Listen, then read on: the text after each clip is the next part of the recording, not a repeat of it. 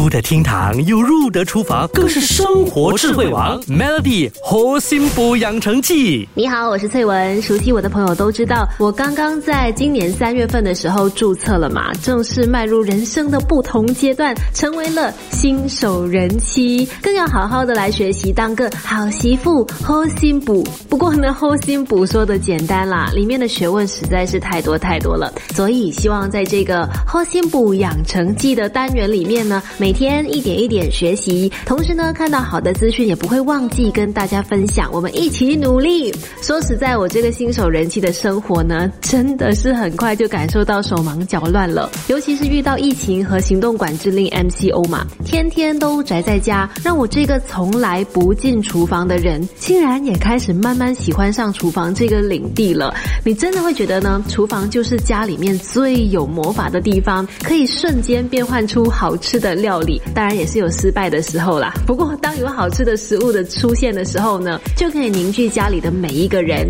当然啦，煮的话我还不是很在行，但是厨房收纳术我倒是有一点研究。今天就来跟大家聊聊厨房收纳术的重要原则。首先呢，就是不要刻意的去模仿别人。我想我们都有过这样子的一个经验，就是看到别人用了某些收纳物品，觉得哇不错哎，自己就买回家去，结果发现可能因为生活习惯不一样，那样东西后来你根本很少很少用到，结果就是活生生的变成了摆设品了。又或者是在打造家里厨房的时候呢，我们可能都会上网啊去找找灵感，然后呢就一样画葫芦，照着别人的来做。那看到别人做得好，学习他的优点，自然没有不对。只不过我说不要刻意模仿的原因，是因为你的厨房是为了你和家人而做的嘛？那里面的规划、收纳的方法都应该要根据你和家人的生活形态、生活习惯还有喜好去打造，这样呢才能营造出适合自己还有家人使用的一个厨房，也会让这个厨房呢更有你们独特的生活气息。